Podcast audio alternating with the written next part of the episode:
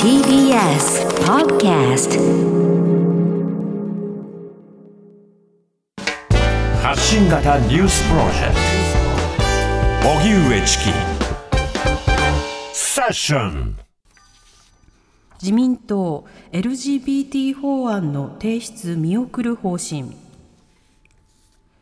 LGBTQ など性的マイノリティに対する理解増進法案について今日自民党の総務会で国会提出に向けた審査が行われましたが自民党の佐藤総務会長は総務会後の記者会見で提出は難しいと述べ今国会での提出を見送る方針を示しました。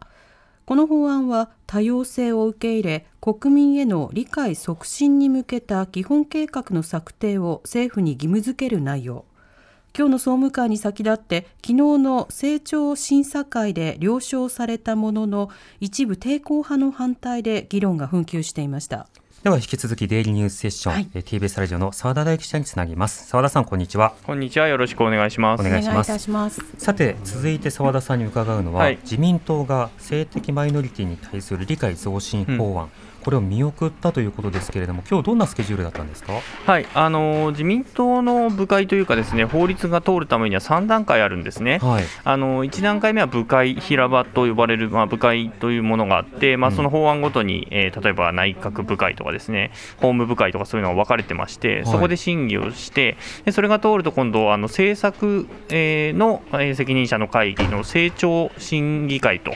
いうのがあって、それを通るとさらに総務会っていうのがあって、総務会で通るとまあ期間決定になると、党としての決定になるということなんですけれども、その最後の段階である総務会が今日行われたんですね。ええ。で午後1時半から行われまして、まあ、このあの性的マイノリティに関するあの法律ですけれども、それについてまあ審議したということですね、でまあ、賛成、反対の、えー意見がいくつか出て、でその後に、えー総務会のメンバーだけで、えー議論が行われて、えー総務会長が、えー三役にで引き取らせてくれとはい。いうことを言って、まあ、三役預かりみたいな形になったということで、でその後行われた佐藤総務会長の会見で、まあ、今国会での提出は難しいという見通しが示されたということになります。その総務会の様子や三役の話し合いの様子というのはこれは非公開ですか？そうですね、この様子は非公開ですね、まあ、中にいた人からも話を聞いたところによると、まあ、総務会のメンバーってコアメンあの、総務会としてのメンバーがまあいて、その他にオブザーバー的に何人かの議員が今日はいたと。はい。でそのそれぞれから、まあ、オブザーバーとしての、まあ、意見、えー賛成、反対がそれぞれ示されて、その後にその人たちは表に出されて、うん。総務会のメンバーだけで話し合いが行われたとはい。いうふうに聞いています。うん。その意見の中身あるいはなぜこのような見送りになったのかについてはどうでしょうか？あの細かい話はですね、あの例のあの、えー種の保存に反するという例の発言が出て以降、ですね、はい。自分の発言以外はしてはならんみたいな慣行令が敷かれているようで、はい。他の人が何を言ったかという意見についてはあまり聞こえてこないんですね。うん。まあ、あの意見を言った人たちで、あの我々に対して、まあ、こういうことを言ったよっていうのを表明してくれた人によると、まあ、例えば賛成派の人からすると、えーもう5年間、この法案については議論してきてますよ、党内でと、ええ。でそろそろもう決める時でしょうというような意見が出たという話ですね。なるほど。で反対の人についてはあの例の、えーこの間ずっとその反対の人たちの意見がまあ取り上げられている通りその差別の定義云々みたいな話がまた出たとええ。いうような話でした。うんなるほど。これ見送られたということですけれども、はい。でも自民党は今後この、まあ、理解増進法はい。案どうしていくんでしょうか、うーんそれが多分、結局そ、そのまあ、今回の通常国会ではまあ難しいということなんですけども、じゃあ、はい。このままの状態で、えー臨時国会出せるかっていうと、そうは多分ならないんですね。うん。ただ、与野党の間の中で、えー文言に関してはもう協議が終わっていることなので、はい。それをもう一回蒸し返すってことも難しいと、うん。だかなりこの後どうしていくかっていうのが、今、宙ぶらりんの状態になっているので、そこをどうするかっていうのはかなり、えー難しいかなとうん思います。えー、と今日そのこの法案自体に反対している議員にも話を聞いたんですけれども、はいやはりこのままでは難しいという話をしてましたので、うーん、どうするんでしょうっていう感じですね。ううんんこのままでは難しいとなればどうすれば難しくなくなるんでしょうかね。まあ、だから差別云々のところをなくすっていう話なのか、はい、うーんっていうことなんですかね。うんうんでも差別の要素をなくしたら何の理解を増進するのかというのが分からなくなりますよね。まあ、そうですねただ、その反対する人たちは中では、いや、我々は差別を容認するわけではないのだということを声高に主張しているというふうに聞いているので、えじゃあ何なんだよというふうに、まあ、突っ込みたくはなりますねえ。うん、なるほどこれあの、野党の方の反応、自民党のこうした動きについて、はい。野党の方はどう見守はいってるんでしょうか、あのこの後なんですけれども、あの立憲民主党の福山幹事長が、えー、と記者の取材に応じるということが決まってます、4時半前ぐらいだと聞いてますけれども、まあ、そこまではちょっとまだ反応は分からないということですけれども、うん。まあ昨日の時点ではあの立憲民主党の安住国対委員長からまあかなり懸念が示されたと、はい。やる気ないのかと。いうふうに、まあ、森山国対委員長に対してまあ強く言ったという話は聞いています。うん例えばあの選択的夫婦別姓の話の時も少しだけ持ち上がりましたけれども、党議拘束を外して国会で自由に投票しましょうということにはならないんでしょうか？今のところその話は出てきてないですね、つまり、まあ、あと自民党のまあ対面の問題だと思うんですけれども、要するに党内でかなり真っ二つに近くなっている、まあ、賛成派に聞くと、まあ、賛成派の人が圧倒的に多いという話も聞くんですが、はい。あのそのバラバラになってるっていうところを、まあえー社会に対して見せることのデメリットを感じているのではないかなというふうには見えますね。もう見えてますけどね。まあ、見えてますね、だから特に若い議員からは、まあ、この法案ですら通せないっていうこと自体が、もう若者に対して全く訴求力のない党になっているとえいうような話は、えー聞けましたねう。んまあ、当然、若者であるとか票を意識するのもさることながら人権の問題ですからね、うん。あのどういった方向を向いて政治をするのかというメッセージがクリアになってしまうということが懸念されるということになるのであそうですね。社会の流れとの、まあ、齟齬というか、ですね、はいまあ、距離ができているということが、まあ、分かってないことが問題だということを指摘する人もいました。うん、これについてあの閣僚などからの反応というのはないんでしょうか？今のところはないですね。きというのは、これ、議員立法なので、はいそれ、で各法、つまりあの政府が出す法案だったら、まあ、それについてコメントしてくるっていうのはあるんですが、うんまあ、もちろん差別に関してはいけないということは、えー政府サイドとしては言うわけですけれども、じゃあ、この個別の法案に対してどうこうという話は出てきてないと思いますね、うんあの私があの見落としてるだけかもしれないですがなる。ほど、まあ、いろんな議員立法は、ね、その後あの、政権が変わったとしても、うん。これは、あのいろんな政党が一致して作ったものだから、前向きにというような雰囲気があのいろんな部会でもこう流れがちな法律であるだけに、はい。ここであの最低限のラインを作れるかどうかが注目になるわけですが、どうでしょう、これ、じゃあしばらく塩漬けということになるんでしょうか？まあ、少なくともあの通常国会中は全く動かないということですね、ただこの法案ってもうあのなんえー自民党も含めて、えー超党派の議連で合意している中身なんですよね、はい。それをだから自民党の都合でひっくり返したってことになるので、それの罪はかなり重いなというふうには思いますね。うんなるほど。またあの澤田さん別件ですけれども、はい。あの他にもさまざま取材に行っているようですけれども、オリンピック・パラリンピック関係の取材も行っているようですが、あそうなんですよね、はい。今日あのーラウンドテーブルと呼ばれる、えー会合があったのです、えーと分科会の真裏でやっていて、ですねそのそれ自体には取材できてないんですけど、何かっていうと、その医療の専門家等々から、あのーそのオリンピック・パラリンピックの対策等々にあの対策についてあの、コロナ対策とかについてですねアドバイスをもらうというような、まあ、会議みたいなものなんですけれども、はい。まあ、それが裏で行われていて、まあ、その後の会見にちょっと、えーオンラインで参加したんですけれども、はい。質問をしたんですが、で私の後ろで質問を切りますというので切られたんですけど、うん。私の質問だけなぜか読まれなくてですね、はい。うーん、なんだろうなっていう、あなんか続きますね、そういう。続きますね。うん、まあ、この手のはありますね。なるほど、これ、追加質問状を出せば、後で回答はもらえるんでしょうか？いや、そういうふうに聞いてないので、まあ、本当にスパッと切られたって感じですね。うんまあ聞こうとしたのはあのウイルスの置き換わりが起こるのではないかというのをあの、はい感染研の専門家の斉藤先生というあの変異ウイルスの専門家がそのラウンドテーブルのメンバーなのでその人にちょっとそのことを懸念として質問しようとしたんですけれどもその質問はまあ切られたということですねうん。なるほど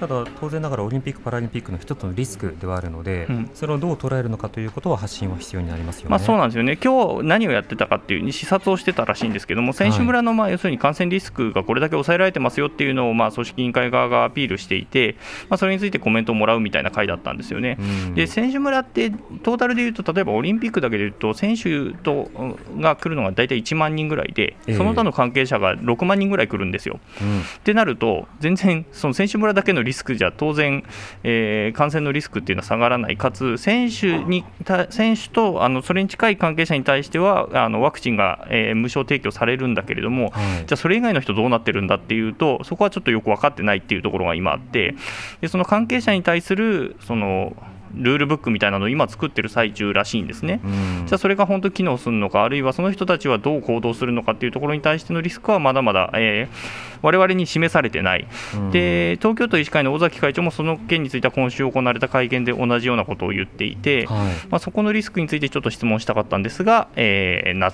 できなかったということですね。なるほど。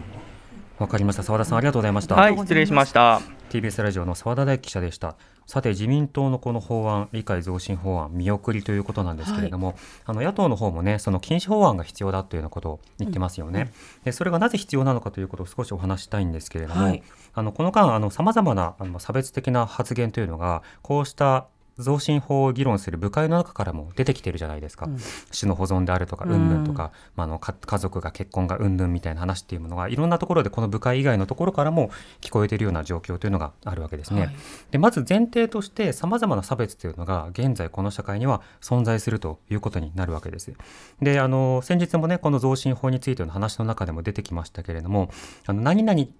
特定の対象を嫌悪して排除しようという感情のことをフォビアっていうふうに言うんですよね。はい、で例えば外国人嫌悪だったらゼノフォビアっていうふうに言うし、うんうん、それからあの同性愛者の方々を嫌悪するのであればホモフォビアっていうふうに言うし、うん、それでトランスジェンダーの方々を排除するような考え方嫌悪感を持つ人たちのことはあ感情のことはトランスフォビアというふうに言いますよね。はいでそうしたようなその感覚を持ってる人が具体的なさまざまなスペースから追い出すことを、まあ、当然だというふうに思いそして追い出してほしいということあるいはその権利を与えると追い出すことができなくなるじゃないかということでいろんな権利制約というものを求めているというようなところもあるわけです。でこれってやはりそのいろいろなフォビアってあのそれぞれの似てる部分もあれば違うところもあるんですけれども今日はあえて共通しているところを語っておきたいと思うんですね。はい、例えば日本に海外から人が来ると犯罪が増えるじゃないかだから入れるなっていうこういったような外国人嫌悪の議論ってあるじゃないですか。うんうん、で同じように例えば同性婚を認めたら隣人がどうなるのかとか職場とかがどうなるのかとかあるいは自分の家族がどうなるのかっていうような形で不安感を表明することによってだからその制度を与えることは嫌なんだというふうに表明するっていうそうした動きというものもありますよね。はい、でそうした反対の動きというものは自分自身が被害者という立場に立った立った上で